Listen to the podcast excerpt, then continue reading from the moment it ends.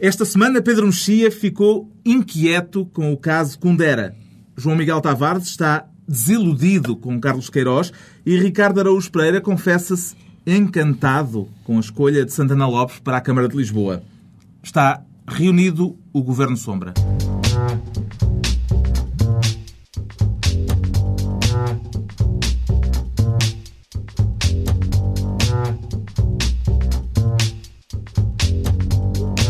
Viva, sejam bem-vindos. Esta foi uma semana em que os mercados financeiros revelaram sintomas agudos de doença bipolar.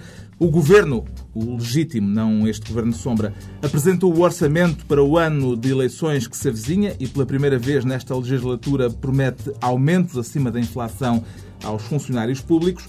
E Manuela Ferreira Leite viu virarem-se contra si alguns dos seus mais próximos apoiantes. A situação interna no PSD é um dos assuntos na agenda deste governo sombra, que vai também, uma vez mais, fazer o ponto da situação da campanha eleitoral norte-americana depois do último debate entre os dois candidatos, John McCain e Barack Obama. Antes, a distribuição de pastas, para já o Ricardo Araújo Pereira, que reclama para si a pasta de Ministro da Ciência e Tecnologia por causa do que correu mal, imagino, na entrega do orçamento na Assembleia da República, é isso? Sim, eu queria, queria dominar a pasta da, da, ciência e tecnologia para sensibilizar eh, as pessoas em geral e o governo em particular para a utilização da tecnologia. Por exemplo, das pen drives, acho que aquilo não é tão difícil assim de manusear. Um, e eu, como Ministro da Ciência e Tecnologia, talvez tivesse aí um papel importante. Um, eu, eu, eu lembro-me do, do choque tecnológico que o Sócrates prometeu na altura das eleições e... Desta vez chegou atrasado o choque é, é tecnológico. É difícil, é difícil prometer um choque tecnológico e, e depois eh, os ministros não, não, não, não trabalharem bem com a tecnologia. Agora, eu compreendo aquela aquela, aquela atrapalhação do ministro Teixeira dos Santos, porque eu próprio fiz aquilo várias vezes. Né? Aquilo é basicamente é uma desculpa de aluno liceal. Ah, setora, não me diga que a disquete não tinha o trabalho. Ah! Amanhã ah, trago. Sim, é isso. Eu, eu fiz aquilo muitas vezes. Pode ser amanhã de manhã? Pode. Eu conheço bem aquele tipo de sensação. Alguém se opõe a que a pasta seja atribuída ao Ricardo Araújo Pereira? Acho não, que é por não, aclamação. Não, é perfeito, perfeito. Não, é perfeito. Esta nova modalidade de entrega do orçamento eh, já não é tão boa, pelo menos para as imagens, como antigamente. Quer dizer, Eu agora com uma pena, eles pendrive... podiam ter aproveitado o Magalhães. Abriam o orçamento de Estado no Magalhães. Foi, foi pena eles não Já não há aquelas isso. fotografias e aquelas imagens de televisão de caixotes, é, caixotes, e caixotes. não é? Agora é, é, Mas os caixotes, pelos vistos, resultavam melhor. Se fosse trazido em papel, era só a folhinha de rosto, não é? Parece que não havia mais nada para além disso. Muito bem, está entregue a pasta da Ciência e Tecnologia a Ricardo Araújo Pereira. João Miguel Tavares quer a pasta de Ministro da Presidência para poder estar perto dos centros de decisão, perto É de José Sócrates. Quer ser conselheiro para dar que conselhos a José Sócrates? E eu só queria um, desempenhar o papel do, do Pedro Silva Pereira que dizer, peço desculpa ao, ao, ao, Sócrates, isto é Portugal. Eu acho que o, o, Sócrates, tanto ver as eleições americanas, já está a confundir os países. E de repente parece que nós, algum dia, em algum momento em Portugal, tivemos um liberalismo à solta em que o Estado não tivesse tido um peso gigantesco. Quer dizer, em termos de despesa pública, o Estado representa quase 50% da despesa pública nacional. Quer dizer, que Nunca existiu problema... liberalismo em tempo algum, quer dizer, portanto, não, não vale a pena ele estar a lutar contra uma coisa que, que evidentemente em Portugal nunca existiu. Por exemplo, no caso da Inglaterra, a, a crise serviu para relançar o Gordon Brown, que aliás foi elogiado pelo recém-premiado Nobel da Economia Paul Krugman, um, e, o, e o, que, o, que, dizem os jornais ingleses uh, esta semana é que não só a intervenção do governo inglês pode servir de, de, modelo e tem servido já de modelo uh, uh, ao combate à crise nos outros, dos outros países da União, como uh, pode inverter a tendência que parece clara de, de derrota de, do Labour nas sondagens, como, e essa terceira hipótese é a que eu acho mais divertida, um, mesmo que o Labour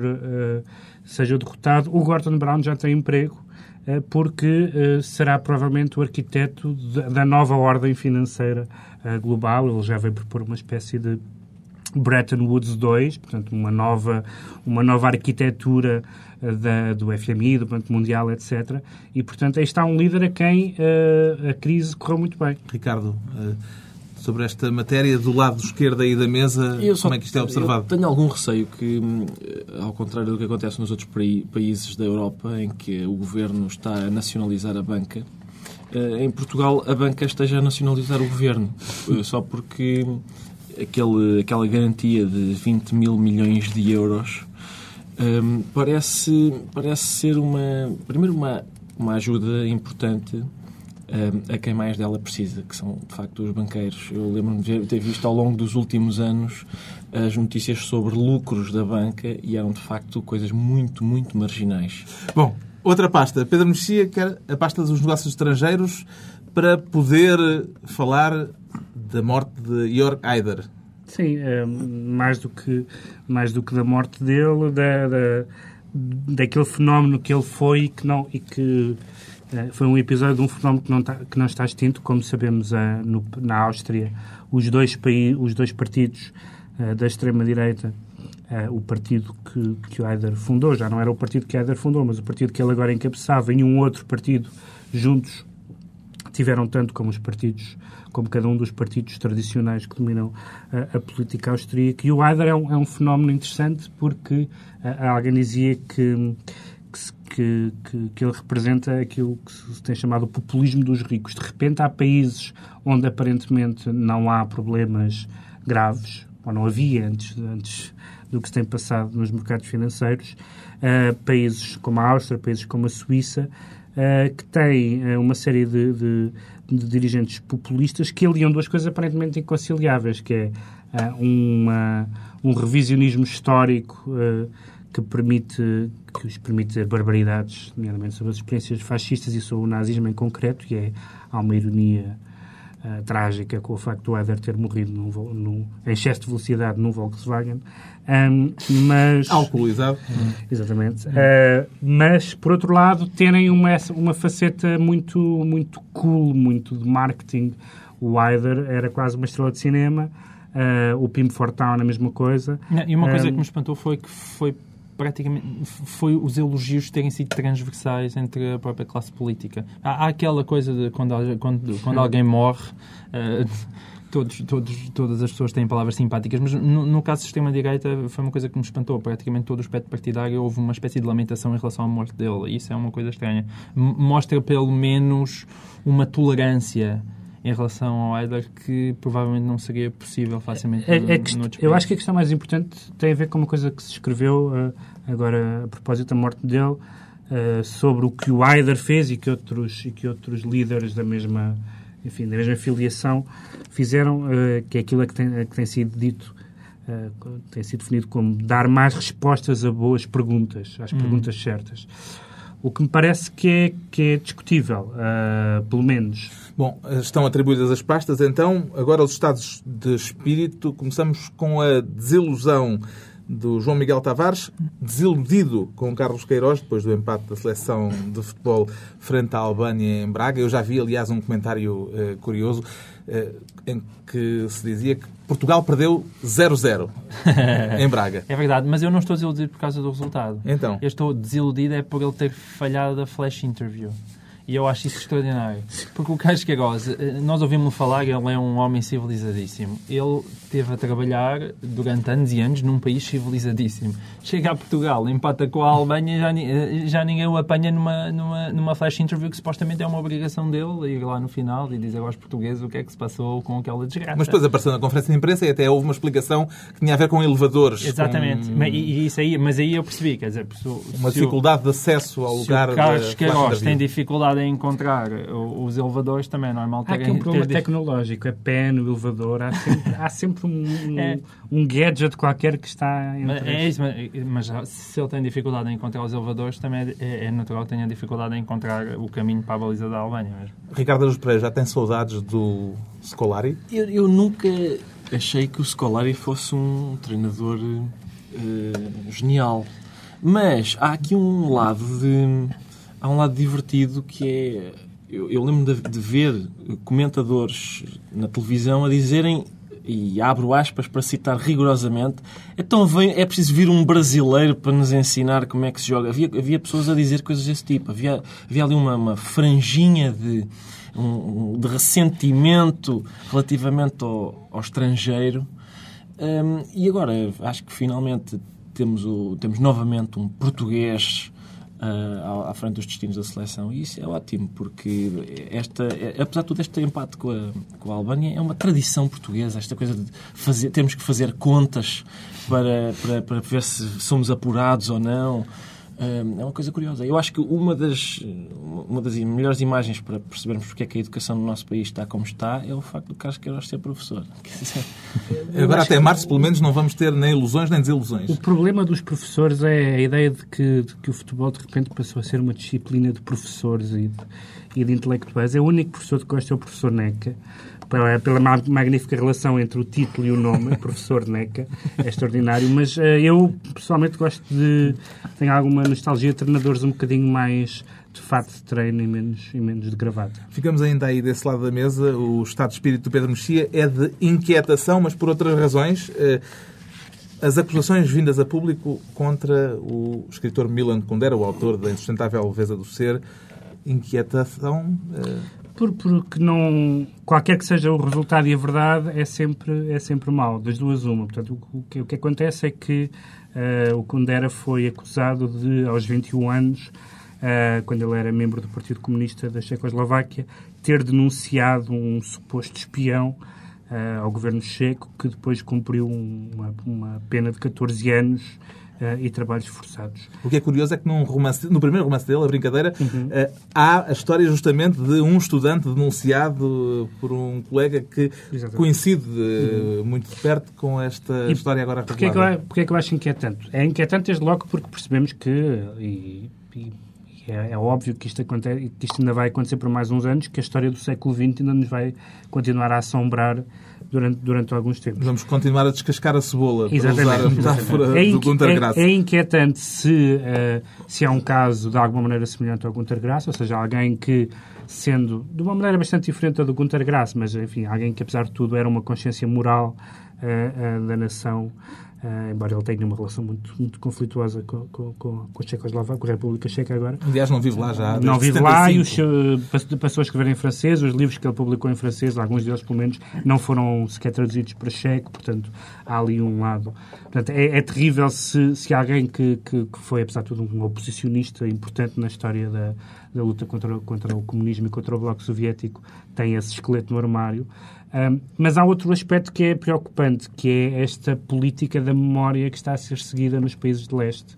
Um, uh, este instituto, que se chama Instituto para o Estudo dos Regimes Totalitários, é um instituto com, com apoio governamental que se dedica a estudar uh, o nazismo e o comunismo uh, na, na, história da República Checa. E isso, sabendo o grau de, de de, digamos, de porosidade que havia entre intelectuais e, outro, e outras figuras públicas e, e os regimes, uh, pode levar facilmente ao descalabro. Eu lembro, lembro que no governo polaco tentou fazer uma coisa semelhante, tentou fazer uma espécie de, de juramento em que todas as pessoas tinham que fazer, uh, garantir que nunca tinham sido membros do Partido Comunista, enfim, que tem aliás uns ecos que nós conhecemos do outro lado, e houve um conhecido intelectual, que entretanto falecido, o Bronislav Geremek, que se recusou a, fazer esse juramento. E, portanto, essa ideia de revolver, de, de revolver a história, de abrir os arquivos, porque, por um lado, é óbvio e bom, mas por outro lado pode trazer-nos notícias muito... Justamente, há quem argumente que eh, eh, passar eh, a vida de alguém, eh, resumi-la apenas a um acontecimento longínquo no passado, há 40 anos, que pode ser um, algo perverso. Eh, João Miguel Tavares. Eh, Não, eu acho que, que sim, o problema aí é, é mesmo uh, em, em, em, escritores em, em, cuja dimensão moral é extremamente forte na sua obra, é evidente qualquer uh, pequeno tropeção que tenha acontecido no passado ganha uma dimensão enorme. Mas pelo menos é bom saber que, ao menos isso em Portugal, não acontece. Estamos todos nas tintas porque é que, o que é que fizeram no passado o pessoal. Oh, Ricardo, e a próxima vez fazem agora. A próxima vez que ler um romance do Condera vai lê-lo de outra maneira por causa disso? Não, acho que não, sinceramente. Para já porque acho que aos 20 anos toda a gente é parva e, portanto, é, é perfeitamente natural que isso tenha acontecido. E segundo, eu, eu gosto do Condera, gosto das coisas que o Condera escreve. E, e acho que esse episódio, mesmo que seja verdadeiro, e parece que. Parece que ele desmente. Sim, ele desmente, mas parece que depois do desmentido já apareceram duas ou três... Não é verosímil, Sim. é? Ele era um ardente estudante comunista, portanto não há nada, Sim, não há nada escreveu- estranho. Escreveu coisas na altura... Não há nada algumas estranho. Ele depois foi expulso do Partido Comunista, mas nessa altura era um ativista. Portanto, Bastante ardente, aliás. Ele escreveu, sim, escreveu exatamente. coisas, escreveu umas, odes a história é verosímil. muito más sobre, sobre o Partido Comunista. E, Tendem a ser, Mas, mas- sim, é, te- tendem, não é? Tendem, Tendem. é, Não há- tradição. Está explicada então, Há duas ou três coisas do Mayakovsky que são muito boas. E do, e do Brecht também. está explicada a inquietação com o caso Kundera. Falta explicar porque é que o Ricardo Araújo Pereira diz ter ficado encantado com a escolha de Pedro Santana Lopes para candidato PSD à Câmara de Lisboa.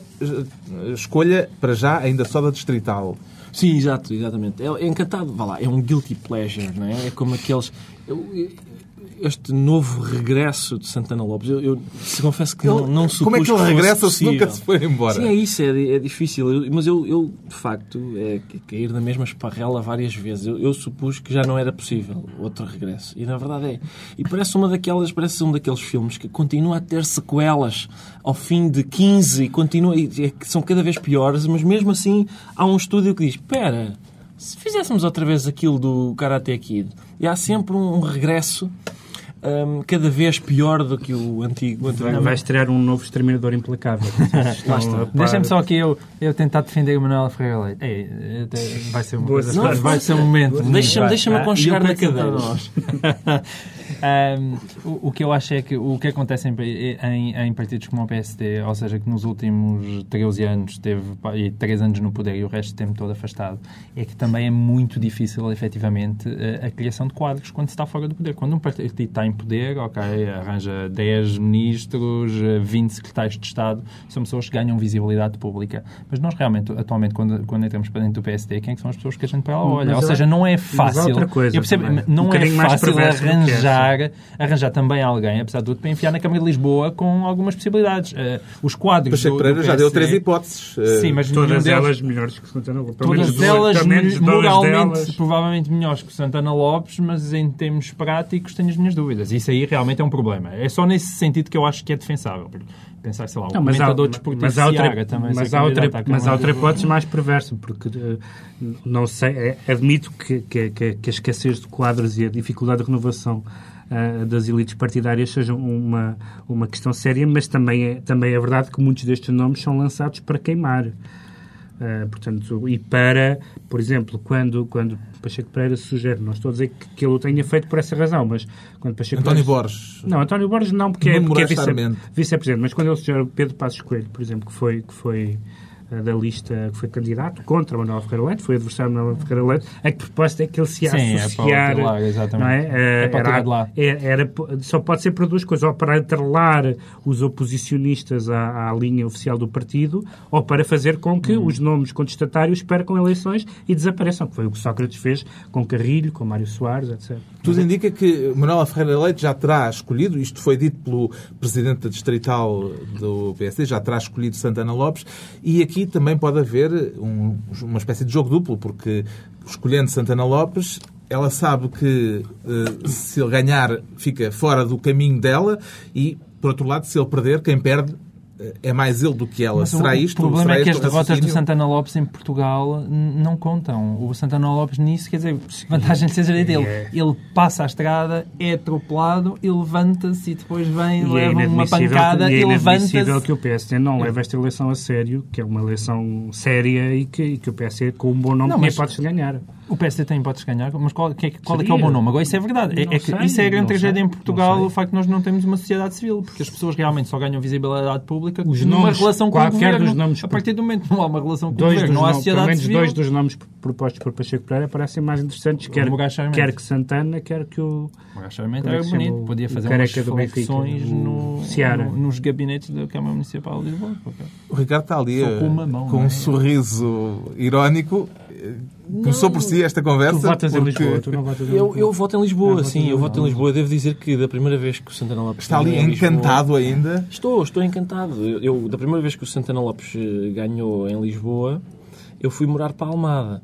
E quem conhece a Almada sabe que é preciso, de facto, ter uma grande força de vontade e querer para ir morar para lá, em vez de ficar em Lisboa. Por acaso foi coincidência, mas... Vais ter uns melos simpáticos. Mas tenho, mas, mas tenho... Continuo a votar em Lisboa, sim, continuo a votar em Lisboa. Com isto, já estamos em pleno no tema em debate desta semana. O facto de Manuela Ferreira Leite ter sido criticada em público pela primeira vez por dois dos seus apoiantes, Pacheco Pereira e Marcelo Rebelo de Sousa, fragiliza politicamente esta crítica de Pacheco Pereira, nomeadamente, Pedro Mexia? É de Pacheco Pereira mais do que a de Marcelo Rebelo de Sousa, porque parece que Marcelo Rebelo de Sousa se referiu a um facto que não era um facto. Ela é tinha que... falado na véspera uh, da não, crise é um facto, económica. É um não, é um facto. O problema da Manuela Ferreira Leite é precisamente esse, é que ela teve tanto tempo calada, mas cada vez que fala também já não lhe ligam. Portanto, ela está, se está calada é porque está calada. Se fala é porque não diz nada de jeito. Portanto, ela realmente aquilo não, tá é, bem, não, não, não, é uma coisa não fácil é uma ser de resolver. Não, mas ter dito que ela não disse nada sobre, sobre, uhum. sobre o assunto quando disse não é bem a mesma coisa do que qualificar claro. se era ou não de jeito. No caso de Pacheco Pereira, parece óbvio que ele não poderia tolerar este, este porque se há alguma coisa que nos foi vendida uh, na candidatura de, de Manuel Ferreira Leite é que era uma candidatura de pureza moral, princípios, de, de princípios, de é. seriedade, de, de, respeitabilidade. E, portanto, uh, a, a não ser que seja de facto a tese uh, cínica de querer queimar Santana, então não se percebe como é que se admite este novo regresso, de facto, de Santana Lopes. É legítimo começar a perguntar, como já foi escrito esta semana na imprensa, João Miguel Tavares, se Manuela Ferreira Leite resiste e consegue mesmo chegar às eleições gerais daqui por um ano? Eu acho que é legítimo, francamente, sim, porque... Hum, é, é, para mim, então, é, é, ela está a ser uma enorme decepção. Eu aí, há, sei lá, coisa de seis meses, eu admitiria votar perfeitamente na Manuel Ferreira Leite. E agora só se acontecer algum milagre, porque para mim foi uma desilusão tremenda. Como aqueles maus defesas de futebol, cada vez que entram à bola, acertam sempre na canela do, do, do adversário. A Manuel Ferreira Leite começou por importar aquele tema tão caro ao cavaquismo que é o tabu. Começou a fazer tabus com o netinho que ia nascer em Londres ainda antes, de, de, antes das eleições, que não sabia se vinha ou não um debate. Uh, continua a fazer tabus num verão que, que, passou inteiro em silêncio, com toda a gente à espera do que é que ele saía, e depois tem um, um, um discurso de uma banalidade confrangedora. E agora temos o tabu Santana Lopes, mais um em que ela se está a enfiar, porque ainda não disse que sim, toda a gente acha que não. E agora cada vez que se fala do PSD, tá, volta-se a falar de Santana Lopes e, e, toda essa, essa gestão é um desastre. Agora, ela de facto, é de facto a Manuela Ferreira Leite, para mim, quer dizer, é, sobretudo aquele discurso de, de, setembro, foi uma coisa extraordinária. Quer dizer, oh, se tu me perguntares, oh, João Miguel, o que é que achas que, que é preciso para o país? Eu ouvi, é, pá, precisamos de mais competitividade, sim o país precisa de ser mais produtivo e temos que apoiar os empresários que demonstram criatividade e vontade de fazer coisas. É pá, brilhante. Se é para dizer isso, eu também vou candidatar a Primeiro-Ministro. Alberto João Jardim já avisou que fará uma avaliação da liderança no princípio de 2009. Isso poderá oh, ter consequências internas? Estamos todos Claro, estamos todos assustados. Sim, não só internas como externas. Eh, as pessoas eh, recebem sempre as avaliações de Alberto João Jardim com muita ansiedade. O PS é que deve estar a rir-se e bem disposto não, a olhar para isto não? Atenção, aquilo é, neste momento era aquilo que dizíamos na semana passada. O Sócrates está tão sozinho que resolve fazer oposição a si próprio. É ele que fala na mudança e no que é preciso, eh, precisamos de mudança e para fora, sendo que ele é, o primeiro, ele é que é o poder. Portanto, ele é o, o, a pessoa que está no poder é que está interessada na mudança, o que é bizarro. A crise económica eh, parece não ter favorecido uh, Manuela Ferreira Leite, que é supostamente uma especialista nesta matéria. Não, que é e, que, e que tem alguns, eh, nomeadamente António Borges, que, nós não conhecíamos até há pouco tempo, foi-nos eh, apresentado como uma espécie de, de gêniozinho, não é? Que, eh, uma espécie de adiantado mental parte 2, o PSD já tinha tido um, e portanto é estranho que o PSD não tenha uma, uma, uma uma voz mais, mais, mais decisiva nas, nas questões económicas e financeiras, e o António Borges sabe disso, até profissionalmente, uh, nesta matéria. E, essa seria uma hipótese fortíssima, isso, e uma vitória em Lisboa, de credibilização do PSD. Eu acho que parte, parte do, do ar A Manuel Ferreira Leite chegou ao, ao, à liderança do PSD sempre com um arzinho enjoado de ai, não me apetecia nada isto, eu queria gastar em casa, mas pronto, está bem, se vocês insistem muito, aqui vou eu. Quer dizer, ninguém, ninguém atura isso.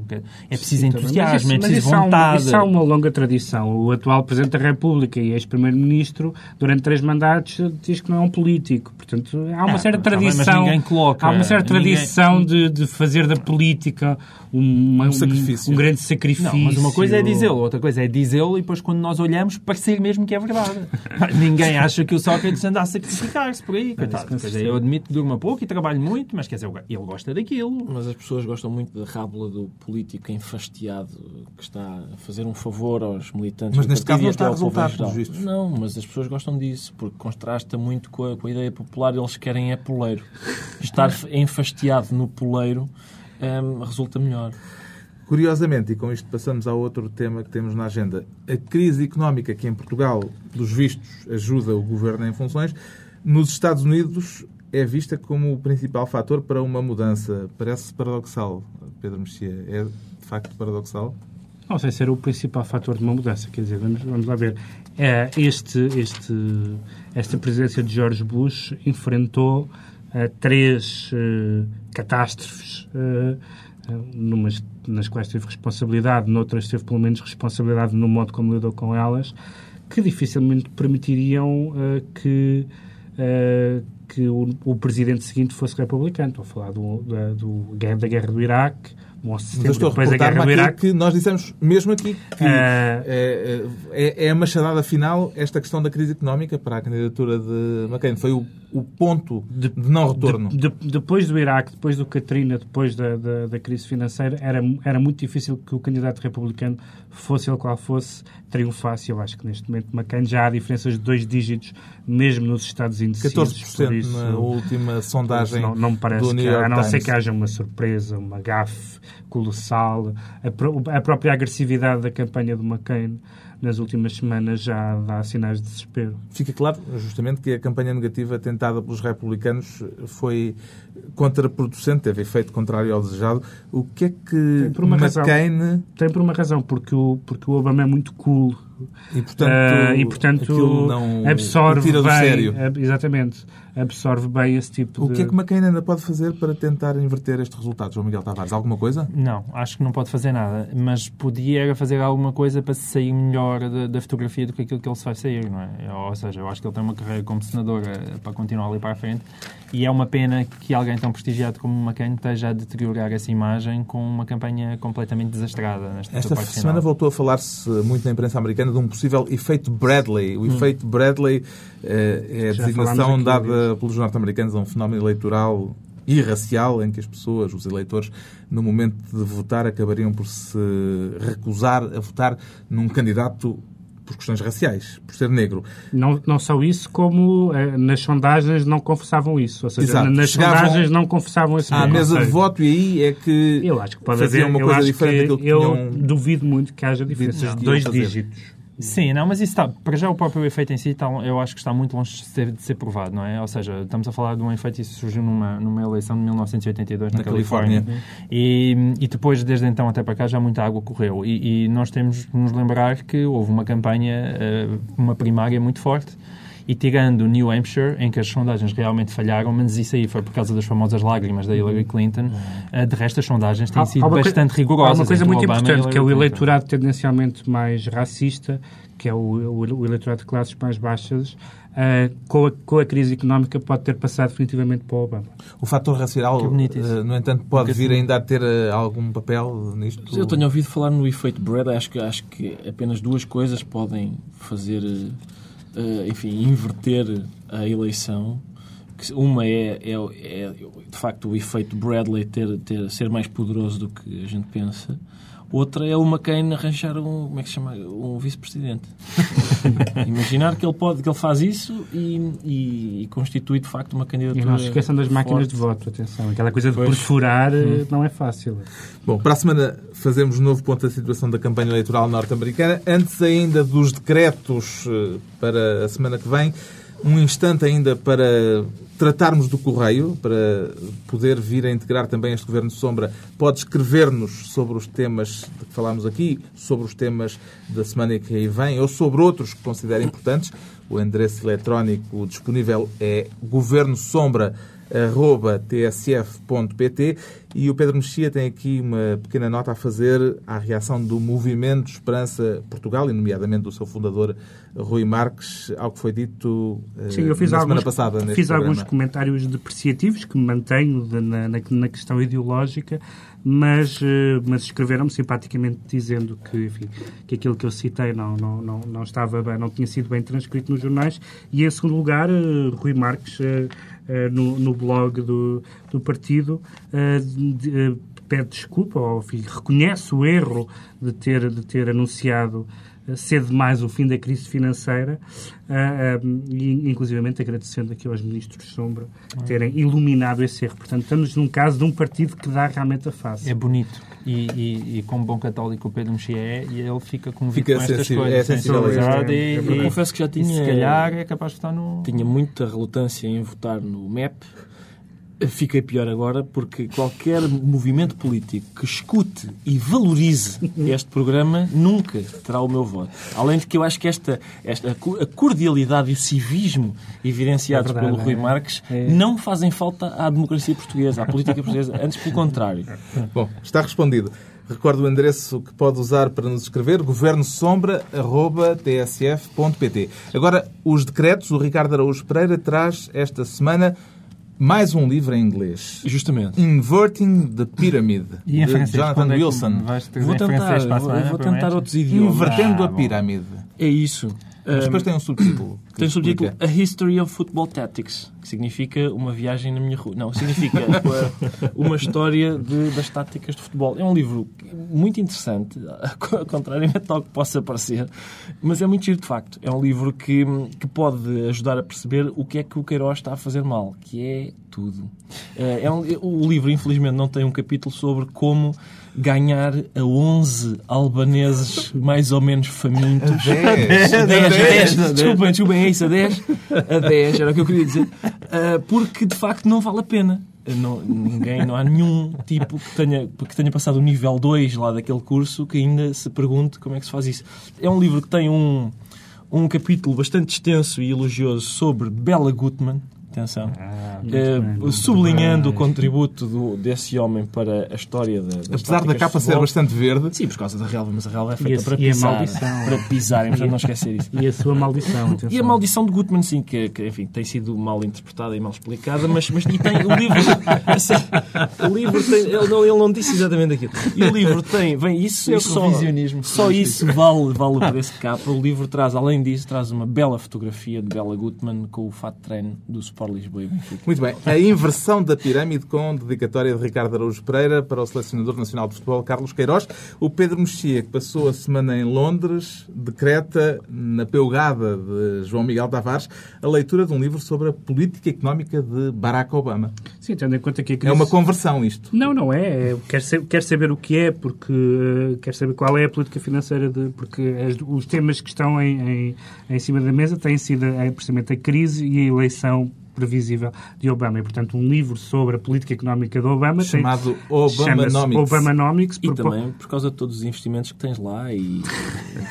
Propostas para uma nova prosperidade económica de John Talbot, que saiu agora na edição portuguesa na Tinta da China. Este senhor John Talbot merece alguma credibilidade porque escreveu sobre hum, a crise no, no imobiliário e previu, no fundo, isto e, portanto, merece alguma credibilidade por esse aspecto. Por outro lado, o livro, pelo que eu folhei, ainda só o folhei, tem algumas... eh, tem algumas passagens que me fazem temer o pior, como quando ele diz que com o Obama podemos esperar o regresso da decência, da honestidade e da justiça a Washington. Temo que seja um livro bíblico e não económico. Mas tu ficaste comovido com o movimento de Esperança Portugal e...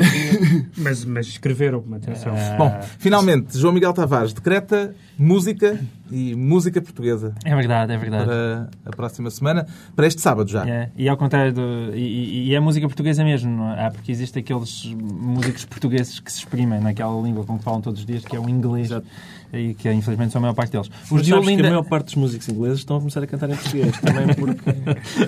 Os de Olinda têm isso. É, é uma realidade que é alguém a parecer a escrever realmente bem uh, canções em português, uh, mesmo a nível de letra, e com ironia e divertimento e sentido de humor. E realmente eles lançaram um primeiro disco muito, muito interessante e tem um primeiro espetáculo deles na Aula Magna. Os de Olinda, este sábado na Aula Magna... A recuperação da onomástica portuguesa tem sido notável, depois de Maria Albertina de Olinda. Agora de Olinda, este sábado na Aula Aula Magna em Lisboa, ou para quem não puder ir, no disco de estreia Canção ao Lado. Para a semana à mesma hora, volta a reunir-se o Governo Sombra, Pedro Mexia, João Miguel Tavares e Ricardo Araújo Pereira.